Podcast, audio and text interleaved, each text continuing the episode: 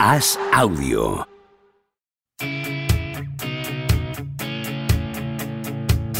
¿Seguirá a Don Propia Puerta batiendo récords goleadores? ¿Creció Camavinga como Sidorf junto a un vecino brasileño? ¿Es cierto que Rudiger suda cocaína? ¿Veremos a Varela algún día tumbado en una varela?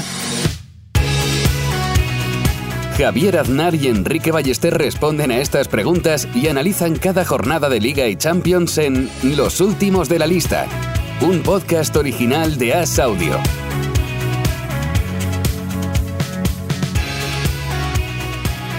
¿Cómo estás, Enrique Ballester? ¿Qué tal, Javier? Oye, ¿qué, qué le hemos hecho a Alemania nosotros? ¿Cómo, cómo se ha tomado ese país mi, mi, inocente regatito a un escritor alemán en, en, el ya célebre partido de, de, la Cervantina en Frankfurt? ¿Cómo de humillados se vieron por mi calidad? ¿no? ¿Qué, ¿Qué la patada en mi tobillo por la que mi esguince ha pasado de grado 1 a grado 2, que ya Uf. te lo contaré después. Grado 2 ya. Esto, esto es grado 2. O sea, Poca broma, ¿eh? ¿Noto cierto, no, noto cierto sarcasmo? O sea, no, no, no, no, no. Pero de, que, de, de, mi lesión? No, no, para nada, para nada, pero que al Mundial no llegas. No, no llego al Mundial y más importante, no llego a la pachanga de los últimos, que, que habrá que aplazar por lo menos a diciembre, final de diciembre o 2023. Lo siento por nuestros seguidores. Empieza a ser, que, que la estaban... pachanga de los últimos empieza a ser como aquel disco de Guns N' Roses que, que nunca llegaba a salir que estuvieron, estuvieron como 10 años para lanzarlo, el Chinese Democracy. Y al final, pues... Es como... No, y al final no es para tanto. Mm. Eso va a pasar. Pero es un poco como el, el horizonte, ¿no? En el mar. Que, que, dices, ah, pues ahí se acaba el mar. Y llegas y no. Y, y continuamente nos está pasando eso. Ahora por un motivo de fuerza mayor, a no ser que queráis hacer la pachanga sin mí, que, que, que bueno, tampoco, tampoco pasaría nada. Pero, eh, ¿cómo les dolió? A estos alemanes mi, calidad futbolística que agredirme no era suficiente castigo. Y en esta jornada de Champions, como represalias, pues el Leipzig ganó al Madrid, el Bayern de Múnich ha ganado al Barcelona, que ya empieza a ser costumbre, eh, un parcial de 15-0 lleva el Bayern con el, con el Barça, es tremendo, y el Bayern Leverkusen ha eliminado al Atlético de Madrid, empatando en el Metropolitano con un final eh, absolutamente rocambolesco. Sí, eh, yo creo que Alemania eh, lleva una semana ensaya, ens, ensañándose con nosotros, Enrique, y, y, y, parece que no. Mira cómo tengo yo la voz, además. Eh, sí, encima me. Te veo un cansado, ¿eh? ¿Qué, qué es medio cansado, medio el aire acondicionado de, de, del hotel o del avión. Yo, yo, yo qué sé ya, Enrique, llevo como dos semanas acatarrado. Es tremendo, ¿eh? Nos vamos a jugar una pachanga a la feria de Frankfurt y volvemos como si hubiéramos estado en el frente de la guerra. Es increíble ya lo que es la, sí. lo que es la decadencia y la edad, Enrique. Pero, pero bueno, sí, sí. hablando de decadencias, ¿cuál es tu lectura de estas eh, dolorosas eliminaciones del Barça, del Atlético de Madrid y también del Sevilla? Tres de cuatro están fuera. No ha sido el mejor año la, de los participantes de españoles en la Champions. No, no, la verdad es que no. La verdad es que no. He de decir que no, no pido perdón ¿eh? por, por, por, humillar a un alemán con un recorte espectacular en la increíble, banda. Volvería increíble a hacer lo que ¿Cómo, cómo, cómo, cómo, lo estás hinchando. Eh... Sí, una jugada de mierda. Pero, pero, pero, mi único delito ha sido amar, amar al fútbol. No, no tengo que pedir perdón. Lo siento un poco por el cónsul, quizá, ¿no? el, el cónsul, el delantero de la Cervantina, que igual al final le hemos creado un problema, un conflicto con, con, con todo esto. Pero mm, esto que estemos tan cansados se puede, después de jugar una pachanga, ¿eh? Pues además hay que remarcar que era una pachanga a ritmo de pachanga. O sea, esto es importante y se puede hilar con, con, lo que está pasando al Barça, al Atlético de Madrid, al Barça sobre todo, que el fútbol te pone en tu sitio. O sea, Javier, yo por lo menos mmm, sentí en Frankfurt que el, que el, fútbol me había puesto en mi sitio. O sea, yo antes, hace unos años, podía estar meses sin jugar, saliendo de fiesta tres días a la semana, que me, me llamaban, vente a jugar. Y iba, podía jugar, jugaba bien y no me pasaba nada. Vale, vale, ya, Romario, vale. No, no, eso era así. Yo mi, mi, ahora tengo casi 40 años y ¿qué me ha pasado? Que P, pese a mi genética eh, maravillosa y mi zurdita mítica, Pues que el primer día me hice un esguince en la segunda carrera, que fuiste testigo, Javier, y el segundo día me tumban en la tercera intervención, que también fuiste testigo, ¿no? ¿Por qué? Pues porque el fútbol te pone en tu sitio. O sea, yo puedo jugar contra mi hijo y sus amiguitos en el pueblo, pero entre adultos es otra cosa. ¿Y qué le está pasando al Barça en esta Champions y en las anteriores? Pues que el fútbol le pone en su sitio, ¿no? Lo que hace el Barça le alcanza para ganar muchos partidos, pero no para ganar los partidos que valen mucho. Esto es una frase que estaba muy contento yo, que se me ha ocurrido, ¿eh? ¿Qué, te parece? Sí, sí. Y, y, y, así, así. Es verdad que es que el balance que lleva en Champions el Barça de Xavi es muy pobre y tiene que tener alguna explicación. Para empezar, que evidentemente yo creo que falta autocrítica y falta mucha, eh, mucho trabajo en defensa, que yo creo que hace aguas enseguida en cuanto a un equipo con nivel, un equipo que, mm, que, que llega que le llega en el Camp Nou, como es el Bayern de Múnich, eh, es que se, se, desinfla, se desarma, se viene abajo, eh, empiezan a estar todos más agobiados que el fontanero del Titanic y da la impresión de un equipo que por mucho que lo intente, es, es, un gigante con los pies de barro, que es una frase que yo metía siempre cuando en los exámenes de historia hablando de la antigua URSS siempre, en, cuanto metía, en cuanto podía, colaba el coloso con pies de barro. Sí, sí. Yo, yo soy un poco ahora eso, ¿no? Con el 15 de tobillo, quizá, eh, se podría considerar. Pero, pero más que, o sea, cuando le atacan y cuando le castigan, ¿no? Porque a veces mm, eh, eso siempre pasa a todos los equipos, ¿no? Que a lo mejor concedes y dices, uy, me he librado. Y, y, y sigues igual, ¿no? Y la diferencia que marca un equipo de otros es que cuando esos errores te los castigan, no digas qué mala suerte tengo, ¿no? Otra vez igual, el fútbol es cruel con nosotros, ¿no? Decir, bueno, no te repones a eso, ¿no? Y, es que no es solo el Barça de Xavi, antes de Xavi al Barça ya le estaba pasando esto, ¿no? Incluso la última temporada de Messi, a veces eh, recuerdo de comentar aquí contigo eh, en la Eurocopa, pues cuando salía el tema Barça, ¿no? ¿Cuántos partidos grandes, o lo hablamos con Kuma el año pasado, de verdad grandes ha ganado el Barça en, los, últimos, en los últimos años. Y decíamos, bueno, en la semifinal aquella contra el Sevilla, que remontan, quizá, ¿no? Sí, en Copa, pero Ganó el Madrid un clásico que, que, que, la liga está prácticamente decidida, pero el resto está costando muchísimo. Sí, hubo algún conato del año pasado, me acuerdo, cuando llegaron los nuevos fichajes y de repente encadenaron ahí unos partidos ganando 4-1 al Atlético Madrid y al Sevilla que coincide con la recuperación de Pedri, pero, más allá de eso. Pero no son partidos que valgan títulos realmente, ni, que, ni, estamos viendo que Atlético Madrid y Sevilla son equipos que han caído en la primera, en la fase de grupos, ¿no? También ahora, ¿no? Que, que, que un club del Barça se pueda conformar con eso, inconscientemente está rebajando su estatus en el fútbol europeo, en el fútbol mundial. Es que está volviendo a dinámicas de los años 80. O sea, no jugaba la segunda competición europea, digamos, la UEFA dos años seguidos, desde los 80, creo que he leído hoy. Hmm. Eh, claro que es, algo, mm, no sé, sí que tienen Simeone y Xavi dos cosas, una cosa en común, que han creado un relato a su alrededor, que es en realidad el relato que ha elevado el, el Atlético de Madrid o el Barça como propios, que quizá, que quizá a veces los, los tengan un poco cautivos también y son dos relatos distintos, pero que eluden o alivian el peso del resultado. ¿no? O sea, el, relato del Atleti todo el mundo lo, tenemos en la cabeza, ¿no? De no trates de entenderlos, ¿no? Mm. De molestamos, de que somos los que más sufrimos del mundo. Eh, o el del Barça, de que aquí no es que jugamos de otra manera, ¿no? Que, no solo es ganar, sino cómo ganas. Y son dos jugadas maestras, porque si eres Simeone y eres Xavi, eh, en momentos así, pues Xavi puede estar Mm, negando la realidad, que no pasa nada, ¿no? Y, va a seguir sin pasar.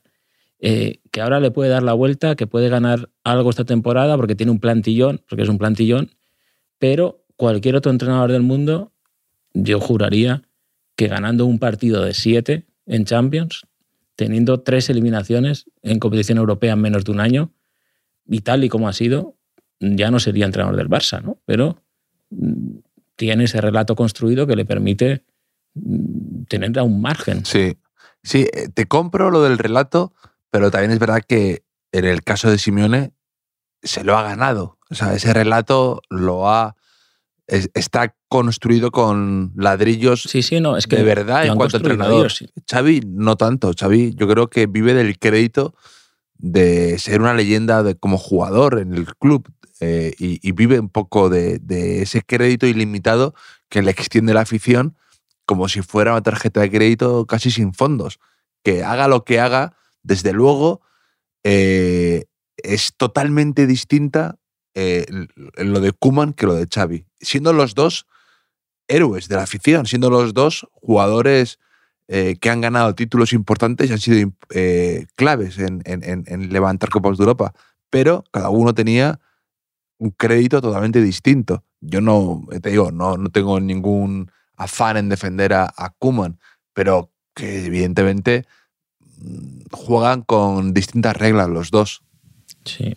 Oye, y la jugada del, del penalti final del Atlético de Madrid, por si alguien no lo sabe, eh, iba empatando el Atlético de Madrid contra el Leverkusen. Necesitaba el Atlético de Madrid ganar el partido para llegar con opciones a la última jornada. Y en el minuto 95 hay un córner a favor del Atlético de Madrid, despeja la defensa del Leverkusen, el árbitro pita al final del partido y cuando ya se estaban marchando le avisan del bar que, que hay una posible mano va a ver la mano y pita penalti. Hasta aquí ya es pues, algo que no habíamos visto nunca o casi nunca, bastante extraño, pero la cosa no queda ahí. Lanza el penalti Carrasco, que te ha extrañado que lo tirara Carrasco. Eh, sí no. De hecho, pensaba que Griezmann no estaba en el campo y luego pensaba, si Griezmann estaba, no le habían cambiado. Pero es verdad que Griezmann llevaba una racha muy mala. Entonces, bueno, puedo entender que, Ya, eh, ya. que, que este, es- que, que había jugado bien, que había marcado un gol, que estaba con la flechita hacia arriba con más confianza, lo, lo lanzara. Pues la, pobre Carrasco, la flechita se la han bajado de golpe primero porque ha parado el penalti el, el portero del, del Leverkusen, Lucas Jadecki. El rechace le ha caído a Saúl, que con la cabeza ha rematado al travesaño, y ese segundo rechace le ha caído a Reinildo, a la zurda, que ha disparado a puerta y la pelota entraba y le ha pegado a Carrasco. Sí, sí, ha sido, por ahí. ha sido, O sea, una- ha sido ha- digno ha de sido un la drama. Cervantina, la jugada. Ha sido de, de un buen amarillo por momentos en cuanto a la confusión, los accidentes entre desde el penalti que, que pitan, o sea, lo de la mano, que eh, en mi cabeza era, eh, eh, he visto la mano de Don Fútbol queriendo ayudar al Atlético de Madrid después de ese robo que les hicieron con la mano en el partido de ida en Alemania.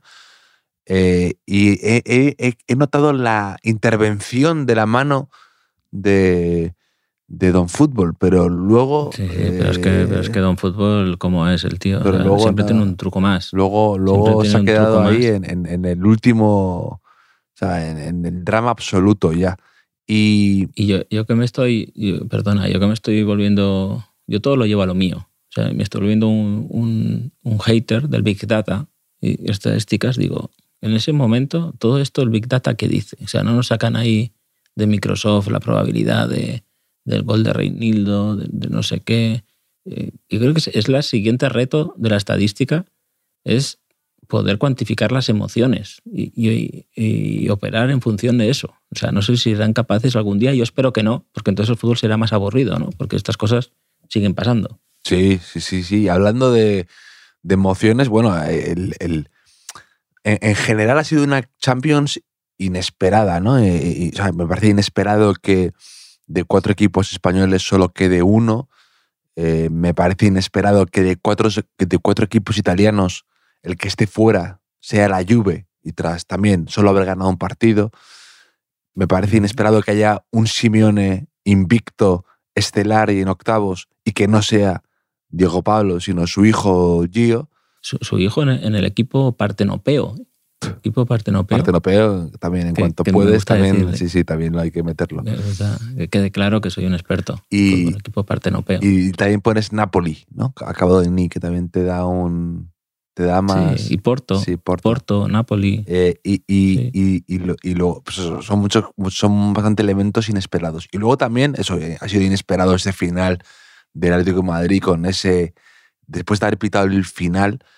Y, y- y también lo pensaba, y, y- y lo que es el fútbol, las, las vueltas que da, los caminos raros que tiene, eh, los meandros que va tomando, ¿no? Eh, porque me, eh, el, el que tira al larguero eh, en el penalti, el rebote es Saúl de cabeza, que tampoco mm, no era tampoco el remate más fácil, ¿no? Eh, pues vas así un poco forzado, era alto y da al larguero. Pero también lo de Saúl, qué extraño, ¿eh? Que era un jugador hace años, hace unos tres o cuatro temporadas, fue, era un jugador dominante en Europa, con eliminatorias, además, eh, Mm. que era un jugador clutch, ¿no? Un jugador de estos que aparece en las eliminatorias importantes marcando auténticos golazos, siendo un jugador absolutamente imprescindible y por momentos imparable. Me acuerdo esas eliminatorias contra el Barça, me acuerdo de esas eliminatorias contra el Bayern de Múnich que metió un golazo. eh, y, y de repente, eh, ahora es un jugador, diríamos, casi residual en el esquema del Atlético Madrid, ¿no? Suplente, no juega ni aunque haya muchas bajas importantes.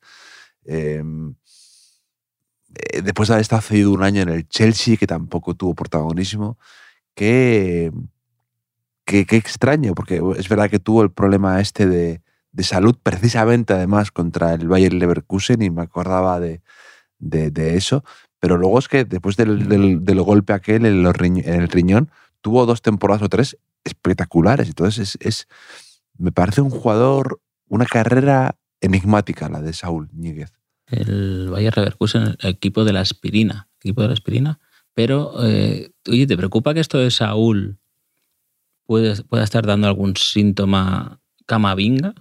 ¿De algo así? ¿Esta temporada? No, no. La Camavinga, yo creo que es que es tan joven y yo creo que es que mm, a veces pues no, no encuentra su posición o le cuesta ser constante durante 90 minutos. Es verdad, yo, te lo dije aquí y luego me lo corroboró de Sams, pero yo lo dije primero.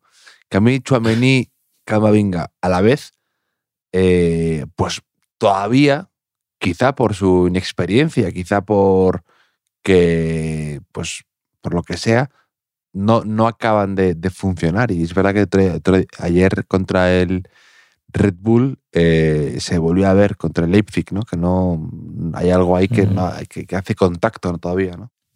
Es que, es que a mí el año pasado, Camavinga, donde más me gustó es donde decían que, que se tenía que adaptar mucho, ¿no? Que, que- lo encorsetaba, que era por delante de la defensa, donde cuando no estaba Casemiro a veces, las pocas veces, y jugó ahí, yo tenía la sensación de que es un futbolista que Camavinga, que si no tiene un, un cometido muy concreto en el campo, tiende a la dispersión. Y, y creo que es algo que, le- que le Sí, puede estar pero, pasando. pero por ejemplo, contra el City, que tuvo ese rendimiento espectacular saliendo sin los otros centrocampistas eh, clásicos del Madrid, que ese, ese partido sí que era pura dispersión o, o puro caos, ahí reinó. Y es que tuvo una actuación espectacular, un despliegue físico tremendo y, y demás. Pero Mm. es que, claro, eh, para jugar pero no estaba, pero no estaba Casemiro, ¿no? O sea, no, eso, no, no- estaba, no estaba ni. Casemiro, ni Cross, ni Modric en, ese- en esos momentos que los que salió Camavinga. Pero que que, tiene que- que tiene que. eh, eh, tiene tanto, para mí, tiene tanto talento y tantas capacidades que quizá quiere hacer demasiadas cosas o no sabe dosificarse todavía en el, en el campo, no sabe eh, gestionar los esfuerzos que tiene que hacer. Todavía, evidentemente, es que no sabe del todo, creo, colocarse en momentos determinados, al menos Mm. lo que se ve por televisión y en el campo. Pero vamos, yo creo que mm, es una cuestión de que Ancelotti sepa o, o le transmita enseguida qué tiene que hacer. Y eso, pues todos, todos estos jugadores cuando empiezan tienen momentos valle, Camavinga no va a ser menos. Yo, yo no, no sé si es porque eh, me voy a pasar muchas horas en, en la varela del fisio, pero creo firmemente que el fichaje del Madrid, mm, no sé cuánto durará Luka Modric, pero Nicolò Varela mm, tiene, o sea, cada vez me gusta más. Hoy ha dado dos eh, penúltimos pases en, en dos de los goles del Inter y, y me parece que, que además de lo que hace, tiene un liderazgo en el campo, va a cumplir 26 años después del Mundial, me parece, en febrero por ahí. Mm, No sé, yo cada vez me gusta más Nicolo Varela sin desmerecer a Camavinga y a Suamení, los que tenga el Real Madrid, ¿no? Pero parece que es el momento, ya que nos hicieron caso con Rudiger, Javier. Sí, sí, yo sí. Lo dejo caer aquí un poco. ha- hace, sea- hace tiempo que no hay un gran jugador italiano ¿no? jugando en, en- en nuestra liga en cuanto a un jugador de verdad de, eh, Es verdad. con ese liderazgo ese, o esa ascendencia. ¿no? No, Echo de menos ese tipo de jugador que Sí. se han quedado muchos Itali- jugando en Italia y demás y, y no sé, siempre hay que tener Italianos, italianos en el Madrid, eh, Casano, Panucci, Canavaro Cannavaro. Em, alguno más habrá que se me, Sí. que ahora se me Hubo una época que siempre, siempre decían que iba a venir Donadoni, y- ¿recuerdas? y- sí, la Donadoni. primera época de Capello. de, nunca- de- nunca de vino. Rossi, de Rossi era mítico que, que, que- Oh, y. Totti, claro, Sí. también. Sí, Totti estuvo medio fichado, él mismo lo dijo, pero de Rossi siempre sonaba. En cuanto había una crisis, o había, faltaba un medio centro defensivo o con carácter, siempre sonaba de Rossi. Pues, pues veremos. Eh, como dices, el Nápoles lleva 15 de 15. Ya está clasificado. En In- el, en el inesperado esto, inesperado, totalmente inesperado esto del Nápoles, cuando además les han quitado a Insigne, que se ha ido a jugar a cobrar un dineral a la, a la Liga de Estados Unidos. Se había ido también Mertens, el jugador belga, goleador histórico del equipo, y también se había ido Koulibaly, que es un central de, catego- de categoría, como se suele decir. Y de repente, pues el mejor momento del Nápoles en años. Es curioso. Sí, sí, así es. Don Calcho. Don Calcho también trabaja. Eh, pasa con, con el Liverpool en el, en el grupo A. En el grupo B eh, está clasificado el, el Brujas y el Oporto. Y el Atlético de Madrid se tiene que jugar en la última jornada el pase a la Europa League, que se puede quedar incluso fuera de la Europa League. Bayern de Múnich e Inter en el grupo C, con el Barça asegurada la, la Europa League. En el grupo D es una locura, porque en la última jornada llegan los cuatro con opciones de clasificarse y dependiendo de sí mismos, Tottenham, Sporting, Eintracht y Marsella. En el grupo E está clasificado el Chelsea y Milán Salzburgo se van a jugar la segunda plaza. El Madrid clasificado en el grupo A y el Leipzig lo tiene prácticamente hecho con el Shakhtar, a no ser que el Shakhtar de la sorpresa al final. El City y el Dortmund en el G y en el H el PSG y el Benfica. ¿Qué te parece el- la labor informativa de los últimos de la lista? Ujú. Y lo del Barça, la verdad es que ha sido un poco dramático. El... Hay, hay cosas, hay, hay pocas cosas peor que caer en la fase de grupos en Champions, pero caer encima a cámara lenta y no poder hacer nada para evitarlo, que es lo que le ha Ujú. ocurrido al Barça, durante toda la semana, sabiendo que el Victoria no les iba a ayudar porque son muy malos, jugando antes el Inter que ellos, teniéndolo que ver y luego teniendo que jugar contra el Bayern de Múnich, la verdad es que encima eh, ha añadido más dramatismo a la- a- a- al golpe, ¿no? A la caída. Sí, Yo, yo he visto imágenes que me daban un poco casi pena, o sea, enternecedoras, eh, chavales ahí viendo el partido del Victoria Pilsen eh, contra el Inter en, en bares cerca del Camp Nou, animando Pilsen, Pilsen, y, con, con- verdadera fe, ¿no? Tenían, tenían fe y me daba casi un poco de pena de, pues, pues no te queda en la vida que, sufrir, ¿no? Con, hay que bajar el listón de, de- de la ilusión a veces, ¿no? Y asumir la realidad. Y, y bueno, pues el Barça ahora, el año pasado lo comentábamos, si, el Barça estaría motivado en la Europa League. El año pasado tenía el extra de que no tenía muy clara la clasificación para la Champions vía liga y podía ser un- un- una vía alternativa, pero, también le pasó lo peor que podía pasar, ¿no? Cuando se había convencido de que la Europa League molaba, de que era un título guay, llegó a la Eintracht y la eliminó, ¿no? No sé si qué va a pasar esta temporada. Sí, además, bueno, eh, puede que pueda haber equipos con nivel también, eh, con la Juve, el Atlético de Madrid y algunos más que se han quedado en la cuneta, puede ser... mm, Muy el Sevilla, Y- y el no. Betis, Claro, claro. la Real Sociedad. eh, bueno, Sí, sí, sí. molará. La Europa League te molará. No, sí, sí, es verdad. Yo, yo sí poco, o sea, los, los, los que vienen rebotados de Champions, bueno, el, el Atlético de Madrid lo ganó así, ¿no? Pero, pero Mm. no me suele. El Chelsea un año puede ser. Sí, el creo que Chelsea, también. ¿no? No me suele convencer eh, ese, esa forma de llegar a la final de, de Europa League. Suele ser al final casi contraproducente eso. ¿Y a ti te parecería un partido de, de Europa League un buen lugar para tener una, una primera cita con, con- con una persona? En, en un partido de la Europa League, Es que eh, en general del fútbol, ¿vale? Sobre todo un partido que tampoco te importe mucho.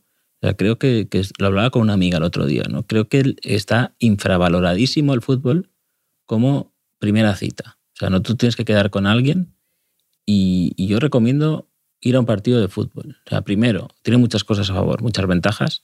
De hecho, estas ideas que se me ocurren, habría que comercializar una aplicación que te facilitara ya este tipo de- de cita, ¿no? Porque, mira, hay un tiempo marcado como principio y final, ¿no? Que eso siempre ayuda, ¿no? Sabes cuándo llegas, sabes cuándo te tienes que ir, más o menos. Puedes elegir tu perfil bueno en el asiento. Mm. Hay algo que comentar porque estás viendo el partido, ¿no? Porque a lo mejor te quedas sin conversación, puede ser muy incómodo en, en- en una cafetería o algo así que ya no tienes nada que decir, ¿no? Si hay un partido, siempre están pasando cosas y a diferencia del cine puedes hablar, porque en el cine eh, eh, no puedes hablar, ¿no?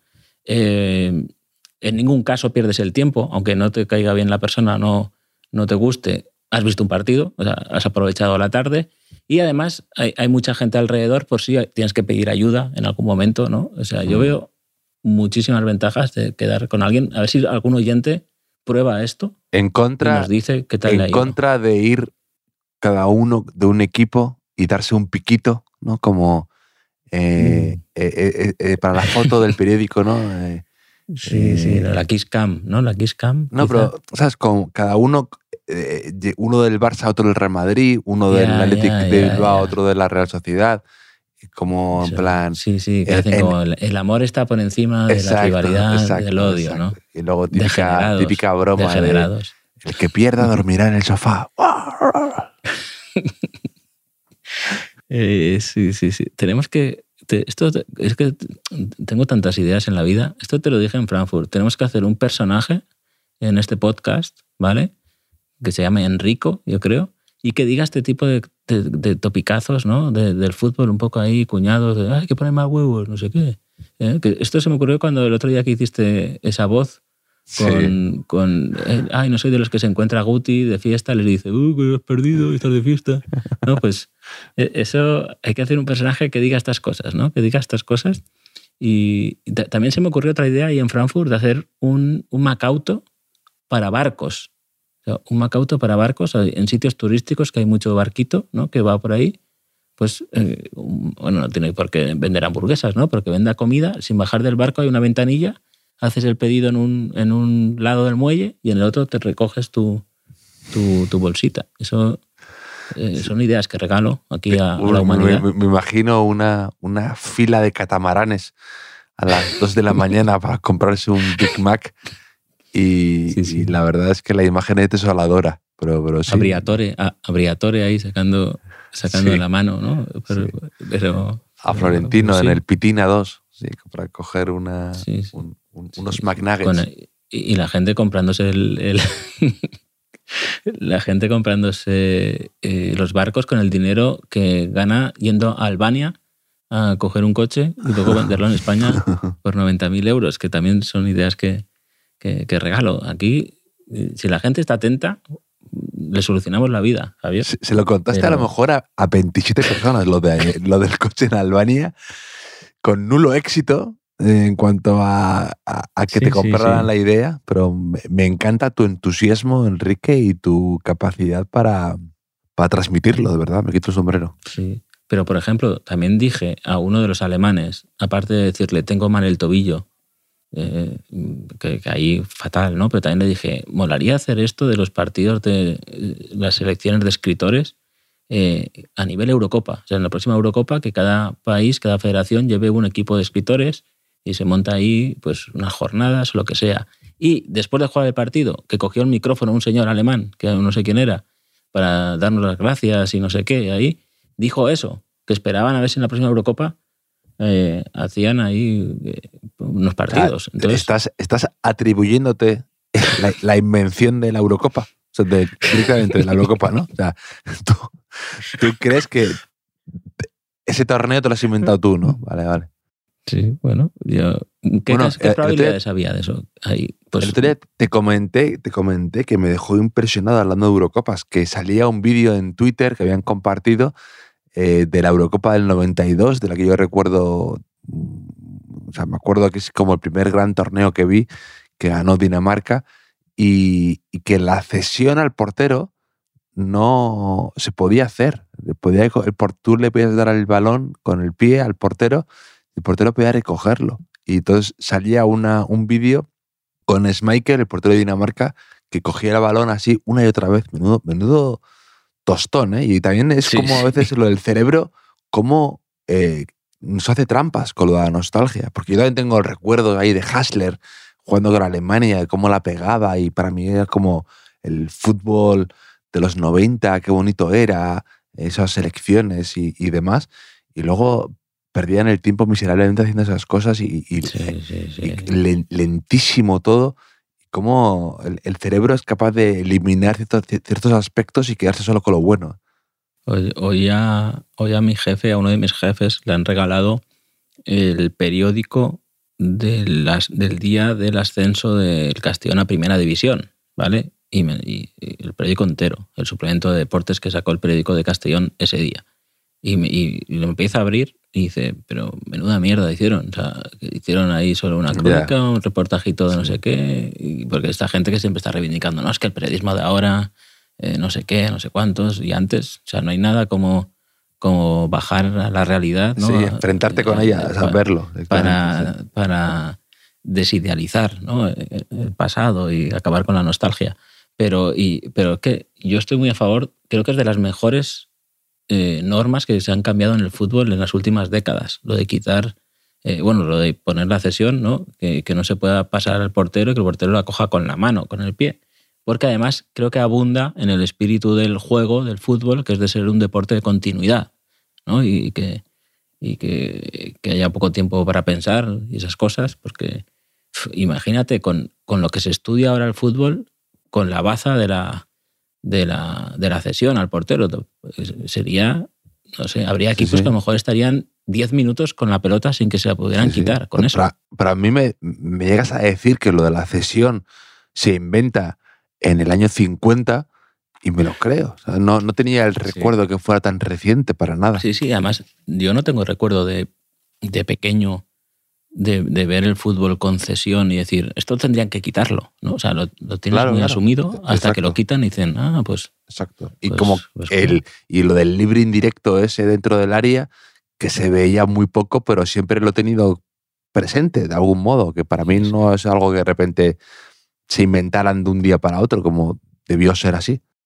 Yo recuerdo declaraciones de porteros muy indignados en esa época, en, en plan, al final no nos dejarán ni usar las manos, ni parar con las manos, no sé qué, ¿no? Como, como diciendo, esto va a ser el fin del, del fútbol, ¿no? Un poco ahí como cuando prohibieron fumar en, en las discotecas, que decían, esto va a acabar con, con, con hostelería, ¿no? Pues un poco ahí, luego, al final, el fútbol y la hostelería son los dos pilares de este país, pase lo que pase. Sí, sí. Sí, sí, absolutamente. Que, ¿Algo más que comentarme de esta jornada que ha dejado, ha dejado varios eh, protagonistas en la enfermería? Enrique, Yo, por ejemplo, sí, aparte de ti, eh, con... Me eh, parece increíble que haya más gente que se lesione. O sea, que, que me estén discutiendo el rol de lesionado, el rol de cojo. Eso eh, eh, no puede ser. ¿no? Eh, eh, como lo que dijiste el otro día de, de, de la peli de No es otra estúpida, película americana, ¿no? que, que, que no recuerdo bien qué dijiste, pero yo tengo el rol sí, de sí, lesionado. Sí, en una recuerdas, sí película recuerdas. Sí lesionado. recuerdas. no, no. Sí, que, Eh, que, que era como los clichés de las películas americanas de instituto. Entonces Ah, sí, yo te sí, decía que había una cosa que me hacía gracia, que era cuando iba en la típica película la todos fiesta, la blanquitos, de guays, de chicos guays, el quarterback, la animadora y demás, siempre había eh, un amigo negro divertido, gracioso, ¿no? Entonces, en la película, de repente coinciden dos en una fiesta y, y uno del, ah, perdona, pensaba que era pensaba que era que, que no venía nadie, me voy ya. Como que solo había cupo para uno, ¿no? Que es el, el para un chico así. sí. Sí, sí, pues así, el, el rol del pesado que se lesiona, ¿no? Y que, y que piensa que es la única persona del mundo que tenido un esguince, eh, eh, pues soy yo. O sea, que no, que no se lesionen más jugadores en, en- antes del Mundial. Que eso sí que está preocupando un poco. ¿eh? Algunas selecciones están ahí eh, Hombre, es que- pendientes es- de futbolistas clave. Es que ahora, tiene que ser. Otro día, de hecho, eh, compartían que tenía mucha gracia que a mucha gente se le paró el corazón porque de repente Messi, con 7-1 iban o algo así, eh, se paró en seco en mitad del partido y parecía de verdad que se hubiera, se hubiera roto una lesión muscular o, o el tendón de Aquiles. Y era solo que se le había saltado la bota, ¿no? Entonces, eh, eh, yo creo que se le paró el corazón ahí a media Argentina que estaría viendo el partido del PSG. Y, y es que es verdad que ya hay tan poco margen que cualquier lesión tontita te deja fuera ya. Sí, sí, sí. Cualquier, cualquier esguince como el mío, que no sé si sabes que me, que me, me hizo un esguince eh, de grado 2, me ha dicho que son mes y medio. O sea, que mira, eh, ¿sabes quién no habla de Messi? Mm, Quique Setién. Lo dijo, ¿eh? que le hicieron ahí un, reportaje en Movistar. Dijo, de Messi no hablo. Sí que ha hablado hoy, pero es que lo han presentado como nuevo entrenador del Villarreal. Villarreal que juega este jueves también eh, Europa League. Y ha dicho un par de cosas que me han llamado la atención, Javier. No sé si has estado atento. A mí también, a mí también. Ha dicho, por ejemplo, ha dicho, cuando me llamaron pensaba que era una broma. Que eso, claro, no sé si es lo mejor, ¿no? A la hora de Sí. negociar un contrato, y dicen, pues si pensabas que era broma, pues te voy a pagar menos, ¿no? O sea, no, no, sé, no sé yo.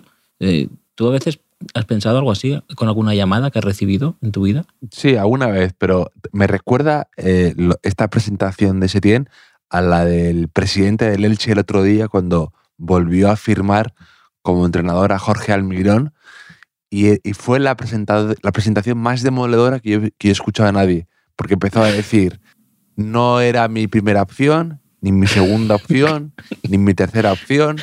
Empezó a decir, Bordalás, Bordalás me dijo que no, que tenía otros proyectos más interesantes. Luego empezó diciendo, la verdad es que además, desde, por- porque este ya le echaron. Entonces dice, desde que le echamos, se ha quedado de vivir en Elche. Entonces, como vive por aquí, y, y empezó, a, empezó a cavar Tiene- su Tiene las tumba. tardes libres, tiene las tardes libres. Fue, de verdad, era espectacular, ¿eh? Y el Eh, tipo ahí al lado, ¿no? El tipo ahí al lado. Sí, sí, y yo digo, "Joder, qué poca. o sea, es así, eh, eh, eso que dices, agradezco tu sinceridad, pero no sé si estás siendo demasiado sincero, si te estás abriendo demasiado, si estás compartiendo demasiado tu intimidad, y digo, "Mm, párate ahí. Y, y lo de Setién es un poco eso. Setién a veces, yo, yo le he criticado mucho a Setién, cosas que no me gustan, de para mí una gran torpeza en cuanto a estar en un club grande que él va cometiendo. Para mí le falta algo de, de esa mano izquierda. Eh, al ser Mm. cántabro, siempre espero que le vaya más o menos bien, pero menos cuando fichó por el Barça, eh, evidentemente.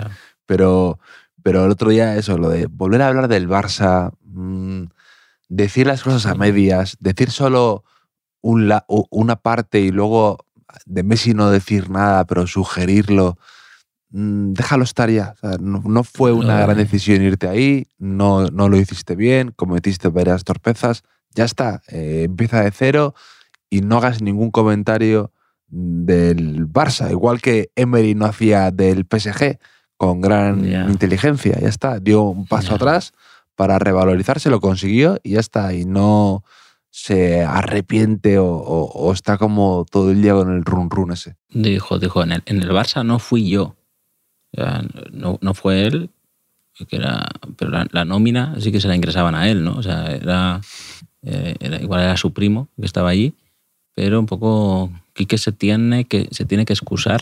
¿Eh? ¿Te, te gusta esto? Se tiene, se tiene que excusar y bueno, veremos, es un giro muy radical. A, mí no me cuadraba, recuerdas que lo comentamos el- en el anterior podcast, el fichaje de, de Setién, porque es un giro radical respecto a- al equipo que de una Emery, al tipo de entrenador, al tipo de, de todo, ¿no? Y tengo curiosidad a ver cómo le va a Lo Celso, que jugó muy bien con Setién en en, el Ah, es Betis, verdad. por ejemplo. Y, y, y Mandy también. Mandy le, Sí. le encantaba Setién, el central, que además le ponía como ejemplo de, profesional, de profesionalidad y de compromiso. Sí. Lo tiene difícil Mandy, ¿no? Que va a quitar al Viol, a Pau, no sé. No, ya, ya, o pero porque- tres, no sé. Pero sí, sí, pero sí, a, lo mejor, a lo mejor le mete más en la rotación. Y, y- y Sí, sí, pro- progresó muchísimo con Setién, es verdad. Y, y bueno, tengo cierta curiosidad por ver a ver qué, qué jugadores mm, eh, encajan con él, quiénes no. Centrocampistas jóvenes, sí. como Baena, como Morlanes, no sé. después de hablar contigo me quedé pensando y digo, "Pf, de- es demasiado reciente, pero habría sido también un gran candidato y le pegaría todo al Villarreal eh, Lopetegui. Mm, mm, Pero ahora se puede eso de si has entrenado en, en la misma competición, porque unos años estaba prohibido. Si habías eh, entrenado en la liga eh, un mínimo de cinco partidos o algo así, no podías No cambiar de equipo. no te inventes. Sí. Eso era, Creo que sí. eso era, eso era con los jugadores, sí, No, y- que se había jugado más de cinco partidos, Ya, efectivamente. ya, aparte. Pero yo creo que los entrenadores tampoco, para que era una cosa que pusieron para que evitaran que, imagínate, el- un equipo con mucho dinero le podía quitar el entrenador al rival. en- no sé si había un límite de tiempo, si no. Y si no, da igual. Pero bueno, Lopetegui sí, sí que quizá que era más. hubiese sido algo más continuista, ¿no? Pero. Pero. Pero no. Mm, Esto que has dicho del presidente del Elche me ha recordado un poco a la charla que nos dio eh, Carlos Marañón, eh, que era nuestro jugador entrenador, un poco en, en la Cervantina, que intentando animarnos dijo: No, no tenemos bandas, no tenemos velocidad. Sí, sí. Y, Yo le dije, por favor, para, para, remató. para. O sea, Sí, sí, sí. También demasiado sincero, quizá. Sí, sí, sí, sí. Pero, pero bueno, no sé si es el momento, Javier, Sí, es el momento. Es el momento. es el momento de jugar a quién te gusta más.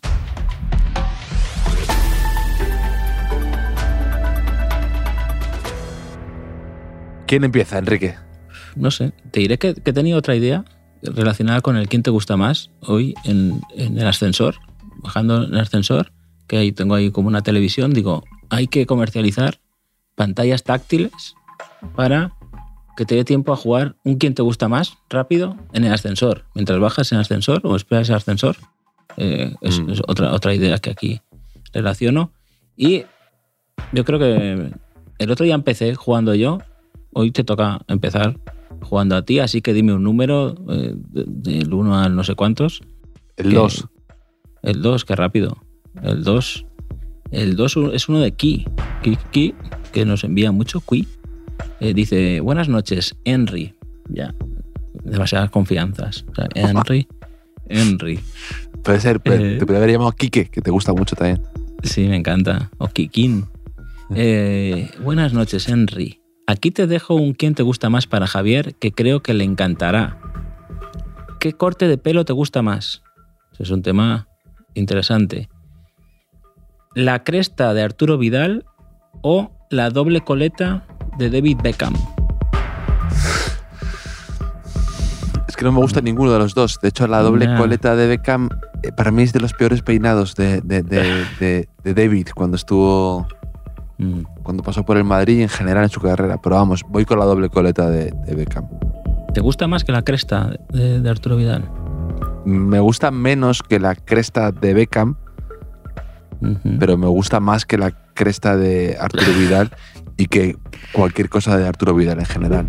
Vale, vale. Ha quedado claro.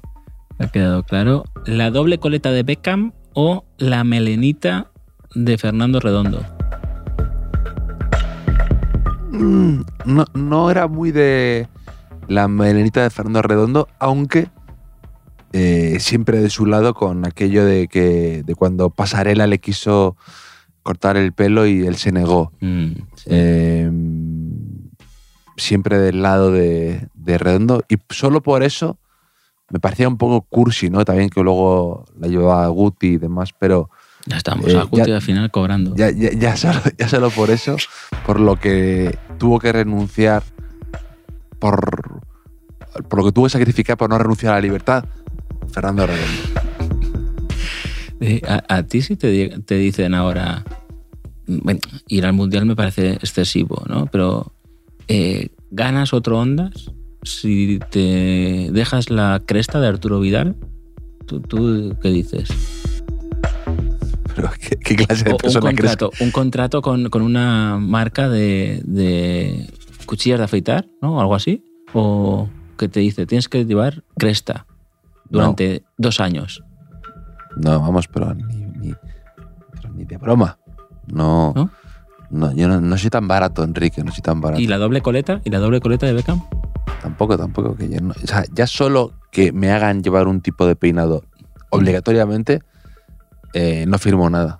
No, Sí. yo- Pues eso me alegra porque como- te aleja, yo- yo- te aleja de mi mujer, como- te aleja de mi mujer porque esas cosas, esas cosas eh, encanta mandarlas a mi mujer y yo como no tengo criterio me dejo, pero pero y, y sin que me pague, pero que sigue sigue la melenita de redondo o el tupé perfecto de Cristian Panucci. Para empezar, discrepo que lo de Panucci fuera un tupé. Ya, se llama sí. cualquier cosa tupé. Tup- tupé es lo de loquillo. No es, eh, lo o de Miguel. Quintana, lo de Miguel Quintana en su época, ¿no? Miguel Quintana jugaba un poco al tupé. Sí, sí, sí, te lo, sí puede ser algo tupé, eso también, sí. Eh, eh, voy con. Voy con. Con el pelo de Panucci, me gustaba a mí Panucci. Panucci me encantaba como jugador. Y que antes ha salido, pues mira. Muy elegante. El, el tupé ya queda un poco ahí, un poco macarrilla, ¿no? Un poco. Un poco macarra, ¿no? Un poco de rocker, de rocker. o sea, lle- llevaba tupé eh, un jugador alemán que, que provocó un conato de, de tangana. ¿Recuerdas? Yo estaba en el, en el campo todavía. Yo estaba en el campo. eh, Aproveché esa tangana no para separar ni nada de eso, sino para adelantar 15-20 metros el saque de banda que tenía que hacer. ¿no? Para- y, ahí- lo- y luego, y luego lo perdimos con Emilio, eso- esos, esos metros. Sí. Eh, Emilio, sí, sí. El inventor de. de ¿cómo, cómo dijiste? La, la doblada. La falsa doblada. La falsa doblada también inventó lo de. no sacaba de banda por donde había salido el balón, pero no ganaba metros, sino los perdía un poco para ganar Sí, sí. espacio, ¿no? Para sacar, según nos, explicó. una, una táctica perfecta. Pero la tangana que casi hubo, ahí estuvo, fue nuestro doctor, Alex Prada, ¿no? Un poco protagonista ahí de. que- discutiendo ahí con un, un alemán, preguntándole, ¿Are you a professional footballer? ¿Or, or what? Pero menos mal que la cosa no llegó a mayores porque el, el alemán eh, tenía una espalda de, de cuatro metros. Pero llevaba tupé, llevaba tupé un poco, un poco más que Panucci, que es el que ha sido tu elección, Javier. Y la final es el tupé perfecto de Panucci o el rapado milimétrico de Víctor Valdés. Panucci, Panucci. Panucci. O sea, los italianos ganando un poco previsible esto, ¿eh? Sí, anda el, el- este, el- uno de los mejores pelos para mí que ha pasado por la liga era el de Aymar. La, la melena de Aymar me gustaba. Pablito Aymar. Sí, sí. Sí, Ese sí, pelo que llevaba en el Valencia y luego en el Benfica me gustaba mucho. A mí me gustaba mucho el, el del Murci Rojas. Murci.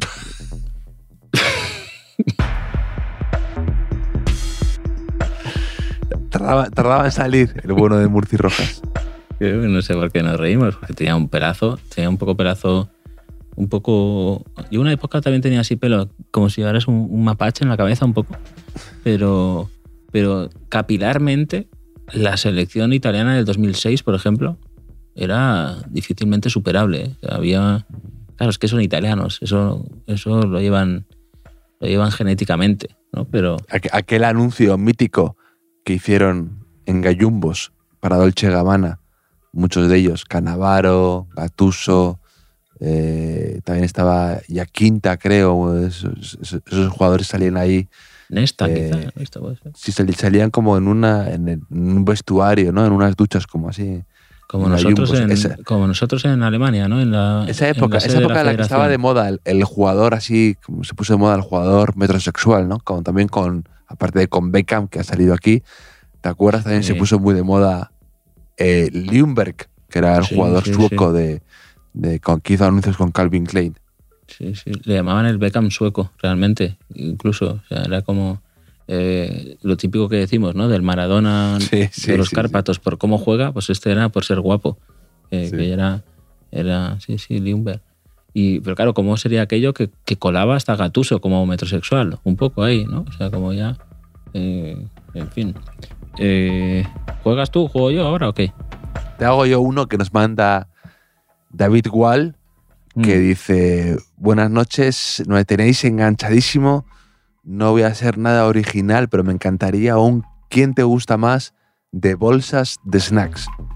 Y yo he metido alguna pequeña modificación que espero que David Wall me sepa perdonar. Em, porque había un pequeño fallo, yo creo. Pero bueno, ¿qué te gusta más, Enrique? ¿Los gusanitos o los jumpers? Uf. Eh, jumpers, classic jumpers, ¿no? Mantequilla. Porque ah, hicieron otros de ketchup, me parece, ¿no?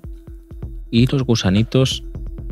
Hombre, creo que relación calidad-precio. O sea, los gusanitos es de las cosas más rentables que una persona puede comprar en un establecimiento eh, ahora mismo. Y, es que hay gusanitos que, que- tienen como un punto tostado, que creo que son los originales, que, que están muy buenos, ¿eh? están un poco infravalorados, pero claro, es que los jumpers, digamos que mm, fueron una, una revolución noventera también, Cuando parecía que estaba ya todo inventado, inventaron los jumpers. Pero yo me sigo quedando con o sea, los gusanitos, aún me gustan. ¿eh? Cuando mi hijo va a un cumpleaños y va en una bolsa, Sí. yo enseguida robo los gusanitos. Eso te iba a decir, que los gusanitos es típica cosa que los que tenéis hijos pequeños, veo muchos padres picoteando con, con, con, con, con, gusto a los gusanitos. Sí, sí. No, y a golosinas en general, porque como, son, como, no, como no son buenos para la salud, nos sacrificamos por nuestros hijos y nos lo comemos Ya. nosotros para que, que ellos no para que ellos tengan una alimentación saludable. ¿Hacen Halloween tus hijos Hombre, y esas cosas? Y claro cogen caramelos por ahí y tal. Bueno, no, directamente piden que se los compremos nosotros. O sea, no, no van a no, no van a pedir caramelos, pero sí que se disfrazan en, en el cole y luego vemos alguna película en casa. Em, a ver, es una fiesta que consiste en mm, comer caramelos, ¿no? Y disfrazarte y hacer cosas guays. Entonces, evidentemente, ha cuajado, ¿no? En los, en los, sí, sí. en los, en los niños bastante. A mí me parece estupendo que la gente celebre Halloween. Ya está bien. Sí. Es que no es española. Lo ves en la, Sí, claro, estamos aquí La- hablando, hablando de fútbol, que lo inventaron. Enri- ¿no? Enrico, Enrico saldría ahora. Es que no es una tradición española, es que es una, marica, es una americanada. A todos los santos al cementerio. Pues claro, pues, pues sí. Una americanada. Sí, sí. Y no, no digas playoff, no digas playoff, que, que es una palabra inglesa. Y, pero digo que me extrañó que, soñ- que sonara un villancico en el, en el aeropuerto antes de Halloween, ¿no? Es como, ah, vamos a respetarnos, ¿no? Hasta que no llegue Halloween, hasta que no pase Halloween, no llega la Navidad, ¿no? Pero ya, ya no se respeta nada. Yo también pensé que a lo mejor era una especie de simulacro, ¿no? Que estaban como probando. Sí. Estaban haciendo experimentos, a ver cómo sonaba, cómo eh, poniendo Mm, la sí, lista de reproducción de villancicos. Sí, y- dije, primero probaron, estos que han resistido al Tom Collins con ibuprofeno, ahora a ver con los, los villancicos Sí. antes de Halloween. Bueno, que te me vas, Enrique. ¿Qué prefieres? ¿Gusanitos o bocabits? Es que eh, son como los, los torreznos, ¿no? Los torreznos con wifi, torreznos con wifi. Eh, eh, y me gustaban mucho los Bocabits y soy tan viejo que recuerdo el lanzamiento de los Bocabits, o sea, de Bocabits y 3D que vino después, me parece. Yo, yo me acuerdo que había un anuncio de como de salto de paracaídas o algo así de los bocabits en televisión, de una, unos dibujos animados o algo así, sí. Y luego los 3D los anunciaban como que era una experiencia eh, en tu boca sensorial que yo casi tenía miedo al principio de comer 3D. Lo- A ver los qué- 3D. Sí, sí, sí. Ah, esos le encantaban a mi madre, los conitos, ¿no? Sí, sí, los conos de maíz. Conos de maíz. Sí, sí, a mi madre le chiflaban eso, sí. Ya no, ya, ya lo he dejado. No, sí, sí, sí, los. No, no, no sé, pero sí, típico a lo mejor. Es que, eh, es que esto me interesa, me interesa porque yo de pequeño pensaba, porque mi, mi padre no comía de estas cosas, ¿no? Mis padres ni golosinas, ni chucherías, y yo pensaba, pues igual de mayor ya, no como esto, pero mm, me parece que eh, como generación seguimos comiendo las cosas que comíamos con seis años, ¿no? Y esto Sí, probablemente sea una novedad en, en Sí. la historia de la humanidad. Así que yo me interesa Mi saber padre- si a los 70 años seguiré comprándome carreteras y tiburones de chucherías y esas cosas. Sí, mi padre, que era, tiene, ha tenido siempre, de verdad, es increíble, tiene un olfato como de un perro de estos de, aduanas que, que- que- que huele la droga. Pues mi padre eh, es increíble, de verdad. Y, y en, en- cuando éramos pequeños, mi hermano y yo a veces nos comprábamos en el kiosco debajo de casa de Santander unas bolsas de estas que no que estaban prohibidas, por así decir. Y entonces nos las tomábamos a escondidas en el portal, en el primer piso, que era cuatro pisos sin ascensor. Y mi padre lo olía por la, por la escalera. Era increíble, de verdad. Era como un. Como, como ese capítulo de, de- de- Padre Familia, el que eh, el perro se hace, se hace policía de aduanas porque detecta muy bien la droga y luego acaba siendo cocaína Manuel. que se llama La Delgada Línea Blanca, que me parece una genialidad. Pues, pues, pues sí, pues sí, Pues- pues, pues, Porque a mi padre luego le gustaba en realidad esas cosas. Entonces era como, eso, como el perro ese. Claro, claro. Un poco perro Pavlov también, que empezaba a salivar, ¿no? Igual no era es que lo, Sí, sí. no- igual no lo olía, sino que empezaba a salivar y decía, aquí hay, aquí hay buena, bu- buena mandanga cerca, que hay buena mandanga. Pero, pero elijo, elijo los bocabits. Los bocabits yo creo que son tecnológicamente superiores a, a los gusanitos. ¿Qué te gusta más, Enrique? ¿Los bocabits o los risquetos? Mm, Los risquetos son estos naranjas, ¿no? Que a- además muy naranjas, porque dejan todo naranja y Sí. mm, nunca me han convencido mucho, ¿eh? Es en, en A mí mi cabe- tampoco. A mí- mi a mí- cabeza es a la gente, como- le, a la gente le, le encantaban. Yo, a mí me daba asco. Ya digo, ya, ya sabes que, tiene, que tengo, ya lo he comentado por aquí, que mm, tengo esa fobia a, a- a la gente que come a lo mejor cosas eh, oreo y que le quedan los dientes negros, ¿no? O, o arroz con arroz con con sepia y se le quedan los dientes con chipirones y les quedan los dientes negros, ¿no? Me da mucho repelús, Sí. pues los risquetos están en esa liga también. te dejaban sí, sí, la boca naranja, que ya si tu padre no te pillaba con el olor, te pillaba en cuanto abrías la boca, ¿no? Para, para hablar. Y, y tampoco el sabor. Era un poco como, como los regalices estos, los regalices que suelen ser rojos, o sea, no es regaliz de verdad, sino lo que llamamos regaliz de golosina.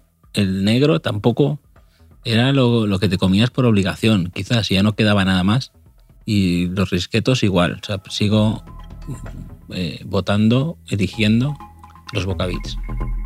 El regaliz negro es como esa gente que toma helado de After Eight, ¿sabes? Que de menta eh, con trozo de chocolate y dices, Para, para no lavarse los dientes. enfermo. No, para- estás sí, enfermo. sí. El licor del polo. Sí. ¿Y qué, te gusta más, los bocabits o los doritos? Uy, esto es la final ya. Al final. A mí los doritos tampoco. Nunca me han. Nunca me han gustado especialmente. ¿Eh? Y, y tú tampoco a ellos. ¿sabes? No. Tú tampoco le gustan los doritos. Eh, No tiene, no tiene ninguno de tus libros, tienen los doritos. Y es que además durante, durante mucho tiempo, o sea, porque la gracia de los Doritos es que son nachos, realmente, ¿no? Es una variante de nachos, pero tardaron muchas décadas en enseñarnos que podías eh, eh, tomar el Dorito como, o sea, si no fuera guacamole, pues con alguna salsa o algo así, con- lo que la experiencia dipear, mejora dices. bastante. Si no quería usar esa palabra, ¿no? También un poco eh, asquerosa. Ah, te, te niegas a decir dipear. No sé por qué. Sí, bueno, tipear, lo puedo decir, no hay ningún problema.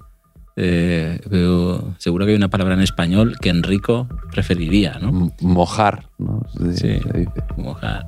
La de- que es clásico el capítulo de Seinfeld este en el que coge un nacho, ¿no? Aunque con- correctamente se dice totopos. Hay que totopos de maíz. Coge un nacho o un totopo y mete en la salsa, da un mordisco y luego vuelve a meter el nacho mordido en la salsa y ahí saltan y dicen, no, eso no se puede hacer, es, no puedes hacer un doble dip en la, en la salsa, solo tienes que hacer uno. Y me parece bastante sensata esa regla. Tú dices, ¿tú crees que, que Enrico llamaría Ignacios a, a los nachos? ¿Es ese tipo de persona?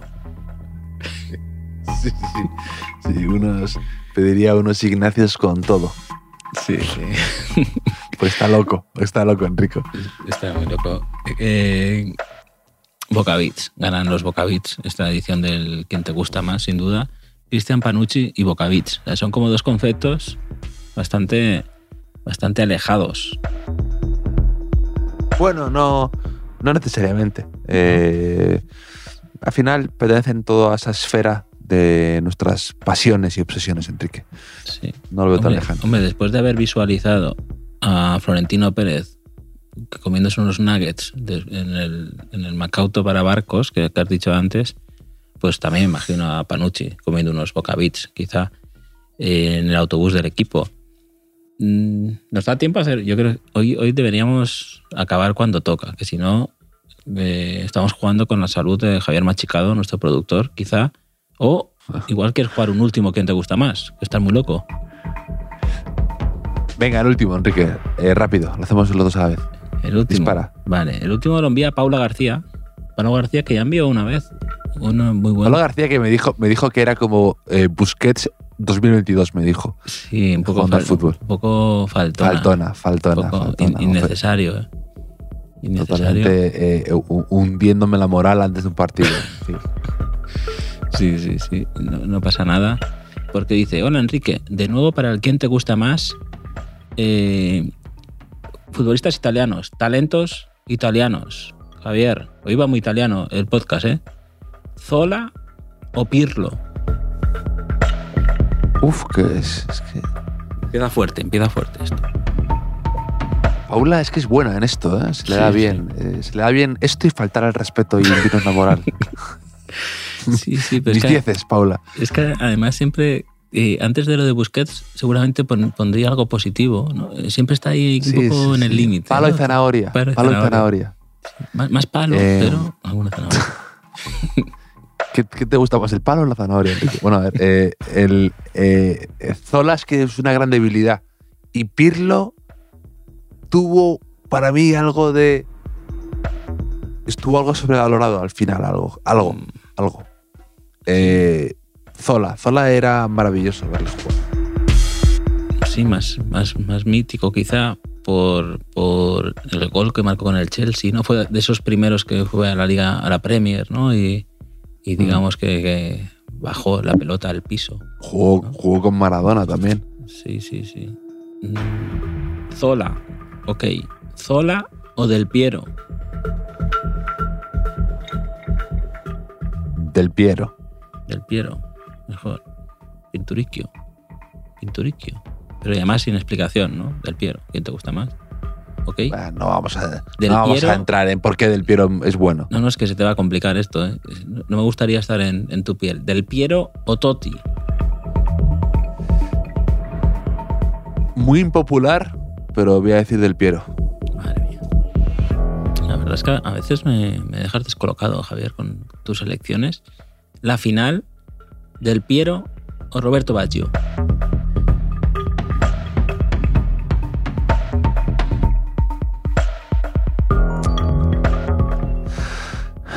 No vi tanto a Roberto Bayo, la verdad, siendo sincero. Al final eh, mm, me quedo con...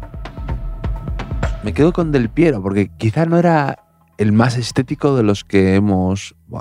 por supuesto tenía mucha clase, pero que quizá no era... Pero eh, me parecía un jugador más fiable en cuanto a... Me producía más miedo también. eh, del Piero. Del Piero. Sí. No sé, yo.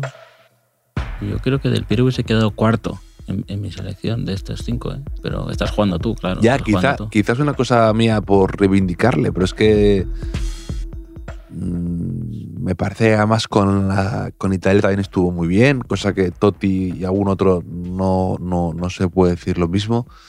Y, y que era un gran jugador y también tuvo un, una época final también que, que me gustó. Luego se fue a Australia. ¿no? Se fue a Australia. al Sí, final. se fue a jugar a, a Australia y a la India, creo. Pues, eh, dice, dice Paula, eh, carencia de zurditos en el calcio, por comentarlo, de pasada. Es verdad, eh, los cinco, los cinco, iba a decir dieces, Zol- Pirlo empezó de media punta, pero luego se recicló. Eh, son diestros, eh, fantasistas diestros, una cosa, es una peculiaridad casi italiana esto. A mí me gustaba mucho Bernardeschi, que, que, Claro, que era un jugador así algo inconsistente y, y- y que, bueno, en, en la Juve tampoco lo hizo tan, tan, tan bien, pero me gustaba mucho verle jugar. Y Ya, se ha ido a jugar a Estados Unidos, creo. Ya, pero otros otros niveles, otro, otro nivel. No, no, por supuesto, por supuesto, pero no, que es un zurdo que se me ocurre ahora, internacional y, y italiano. Sí, sí, sí, sí. Pero bueno, todos, todos aprendices de Nicolò Varela, de Nicolò Varela, eh, que, que también un poco esto homenaje a Italia, que, que- que no va a jugar el Mundial. O sea, que cada vez que lo pienso... eh, Ya, es- Ya. no Varela. Varela es uno de esos jugadores por los que, siendo yo madridista, haría, un- haría una locura. Eh, por Varela y otro que me encanta, que además justo esta jornada ha metido un golazo, pero que me encanta y siempre se lo comento, lo- se lo escribo con mi padre y lo comento con mi padre, eh, Havertz, del Chelsea, me Mm. encanta. Además me, Sí, me parece un jugador que de aspecto frágil, pero que luego es duro, mm, mete goles, tiene mucha clase, me gusta verle jugar, me parece un... Tiene además carácter, no sé, me, me encanta Havertz. Pero define locura. Sea, locura es dejarte la cresta de, de Arturo Vidal, quizá. No, no, es... es eh, no, pues quizá hacer un esfuerzo económico... Ah, que la locura la haga el Madrid, no tú. Entonces, entonces Eso es, eso es, eso ese, es, ese tipo de locura me representa, realmente. eso es. Pues, pues- pues nada, Javier, lo hemos pasado bien. Otro rato jugando, eh, olvidando por un momento la desgracia de los equipos españoles en, en la Champions. No en tu caso, estarás contento con lo del Barça. eh, esto ya, ya nos vamos conociendo. Pero No, hombre, no, no, hombre, no, no, hombre, no. Estoy contento por lo del Barça y por lo del Atlético. O sea, no, no, no, fuera caretas, no vamos aquí a, a hacer el teatro. Pero dicho esto, también eh, me da pena en cierta forma, ¿eh? También. No, no voy a ocultarme tampoco. O sea, no, no voy a. No sé. Mm, Me gusta también comentar los partidos de estos equipos aquí, aunque siempre quiero que pierdan, pero me gusta que, que, que dan juego, ¿no? Y, y- y- y el Atlético Madrid también creo que, mm, que redunda en un beneficio de la liga, que, que el Barça o el Atlético Madrid lleguen lejos en Europa. Claro, cuando, cuando acabe el Mundial y vuelva esto, igual tenemos que grabar los jueves otra vez. Porque si hay tanto equipo español y solo queda el Madrid Claro. en Champions, igual te descuadra, te descuadra la agenda. Eso igual ya te, te incomoda más. Tus, tus jueves universitarios de, de fiesta por ahí Sí. se van a acabar. Sí, sí, sí. sí, sí. Pues Enrique, te mando un abrazo enorme. Lo mismo digo, hablamos el domingo con la Liga de vuelta y con, con, con partidazos ahí, ¿eh? Valencia-Barça y demás. Un abrazo. Hasta luego.